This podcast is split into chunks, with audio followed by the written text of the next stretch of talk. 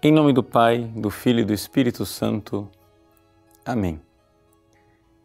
Os queridos irmãos e irmãs, no Evangelho de hoje, Jesus anuncia pela segunda vez a sua paixão. E a formulação que nós encontramos no Evangelho é a seguinte: o Filho do Homem será entregue aos homens. Ou seja, é o irmão que é entregue aos irmãos. Como não nos recordarmos aqui dos dramas de tantos irmãos e de tantos fratricídios ao longo da história, ou seja, irmão que mata irmão, desde Caim e Abel até José do Egito, que foi entregue pelos seus irmãos. Uma espécie de morte aparente, eles fizeram a farsa da sua morte para apresentar a sua roupa dilacerada ao pai, porque não tiveram coragem suficiente de matá-lo, mas queriam matá-lo. Pois bem, esses irmãos invejosos que matam o irmão, sem perceber, estavam, na realidade, fazendo para si um caminho de salvação. Quando, no fim de toda a história, depois que José se tornou vice-rei do Egito e todos passavam fome, esses irmãos finalmente vão até o vice-rei para pedir ajuda.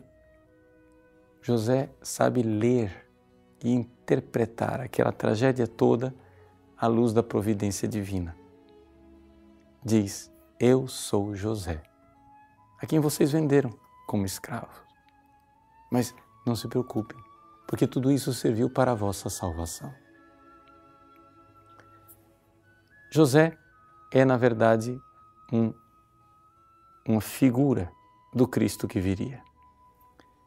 Os fariseus, os judeus, fratricidas, invejosos, não irão acolher Jesus. Jesus é o bem-amado de Deus. Assim como José era o predileto de Jacó, Jesus, mais do que tudo, é o predileto e o bem-amado de Deus. O povo não saberá reconhecer este amor divino, esse amor enlevado de Deus pelo seu Filho, e não saberá, sobretudo, reconhecer no fato que Jesus, amado infinitamente pelo Pai, não, não é amado para o nosso prejuízo, mas pelo contrário, é amado para a nossa salvação. Vejam, aqui Jesus está prevendo a sua morte prevendo a sua morte e prevendo uma realidade que nós temos muita dificuldade de enxergar. Enxergar a presença de Deus tanto na luz como na sombra. Os fariseus, os judeus, tiveram dificuldade de enxergar a presença de Deus quando o Cristo,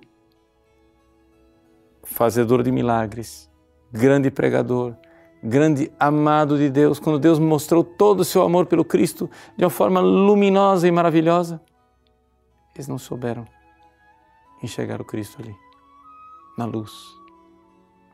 Muito menos souberam enxergar o Cristo quando veio a noite, quando o Cristo então, entregue nas mãos hostis dos seus inimigos, morreu e morreu de forma tão escandalosa, de forma tão terrível, aparentemente abandonado pelo Deus que antes havia declarado que ele era o amado, o querido. Mas havia ali, naquela miséria, havia ali, naquele momento de terror, uma presença divina, uma ação divina salvífica que nós precisamos estar preparados para enxergar também. Peçamos a Deus Nosso Senhor que nos dê fé para enxergarmos a Sua presença nos momentos luminosos e nos momentos tenebrosos da nossa vida. Que nós saibamos verdadeiramente enxergar a presença de Deus e o amor de Deus quando a túnica de José é presenteada pelo pai Jacó, uma túnica toda especial e bonita. Mas saibamos também encontrar a presença de Deus quando a túnica de José é dilacerada pelas feras e apresentado como morto. Saibamos ver a presença de Deus no Cristo, luminoso no Tabor, no Cristo desfigurado no Calvário. E assim, saberemos qual é o caminho de Deus e não nos escandalizaremos. Esteja pronto, você, para enxergar Deus, seja de dia, seja de noite, seja na luz, seja nas trevas. Deus abençoe você. Em nome do Pai, e do Filho, e do Espírito Santo. Amém.